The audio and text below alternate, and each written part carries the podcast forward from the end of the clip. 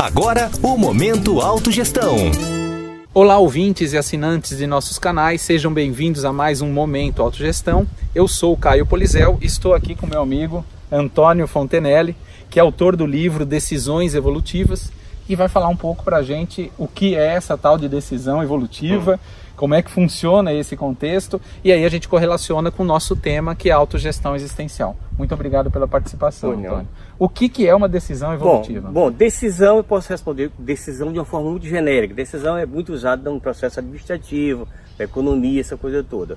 E quando se fala em decisão evolutiva, tem um qualificativo aí, que é o processo da evolução, né? Bacana. Então, é uma decisão toda baseada no processo da ProEx, quer dizer, programação existencial, na questão do, de você é, entender que existe um processo evolutivo no dia a dia.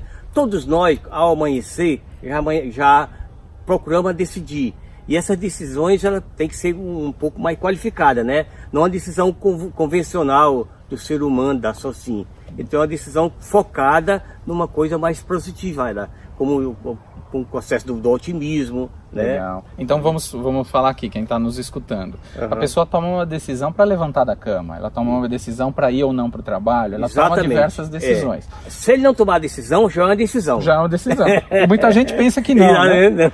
Mas o que é legal aqui é que nas decisões evolutivas você está ampliando para assim, a pessoa que ali está é, pensando na vida dela, ela todo dia que ela decide ou não decide, se ela estiver pensando com um enfoque na decisão evolutiva, ela vai tomar decisões mais lúcidas. Mais lúcidas, perfeitamente. Mais sabidas do mais que ela com prioridade. Ah, aí que está a palavra. É, a gente isso, já falou isso. algumas vezes no nosso programa aqui das prioridades. Isso. Então, e como que no, no seu entendimento, como que essas decisões elas conseguem abarcar a questão da prioridade? Bom, a prioridade, o próprio palavra está dizendo, é aquilo que está melhor representando para você e o grupo, né? Porque também você não pode pensar em si.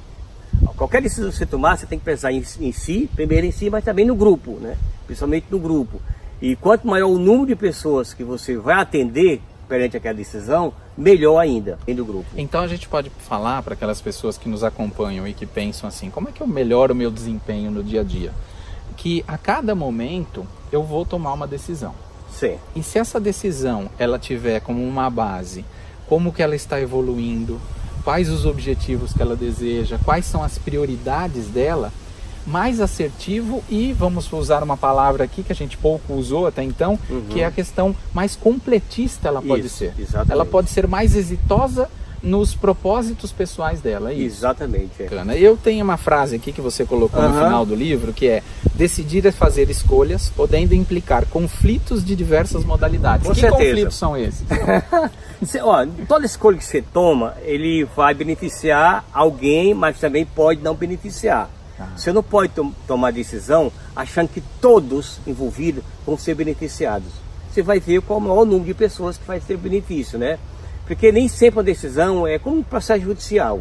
Se, o juiz der a decisão para uma pessoa, mas não, com certeza o outro não está querendo que a decisão seja daquela maneira. Entendi. Mas ele foi pelo justo, pela melhor maneira possível, pela, por, por a, atender o que é, o que é certo, o que é justo, o que é vamos dizer assim, ético. Mais ético, né? Mais ético. Então a gente menos. pode dizer que assim, quando a pessoa está pensando só nela e ela toma uma decisão, não é uma decisão evolutiva. Não, é uma, é uma decisão egóica, né? Egóica. Egóica, é. E essas decisões egóicas são muito comuns, é o que nós tomamos no dia a dia da vida né? Só assim, o ideal é ter uma decisão que você tome, que você seja beneficiado, em primeiro lugar, mas que beneficie mais alguém. Bacana. Né? Isso é que é o Bacana. ideal. Então eu posso falar para o nosso ouvinte ali que se ele está pensando em tomar decisões lúcidas e evolutivas, evolutivas, ele precisa pensar não só nele, mas sim no contexto onde Com ele certeza, está. e com bastante cosmoética. Com bastante cosmoética. É, é, é. E se ele pensar nisso, ele vai ter uma melhor gestão do cotidiano, ele vai alcançar melhor os seus resultados. Sim. E aí esse resultado causa um bem-estar, Não tem um... dúvida, não tem dúvida, porque quando, boas decisões você tem amparo, péssimas decisões você não vai ter amparo, você tá, vai ter assediadores ao seu lado, né? Certo. Bacana. Então, para quem nunca ouviu falar, o amparador, né, o amparo, é aquela consciência que nos apoia, Nos apoia. quando nós estamos tomando decisões Exatamente. mais Que assistenciais. nos apoia com lucidez. Com né? lucidez, exatamente. Pessoal, então é isso. É, esse momento hoje, eu quero agradecer o Antônio aqui para falar sobre um pouco dessas decisões e faço a pergunta para você. Você vem tomando decisões evolutivas no seu dia a dia? Fica aqui mais um momento autogestão. Até a próxima. Tchau, tchau.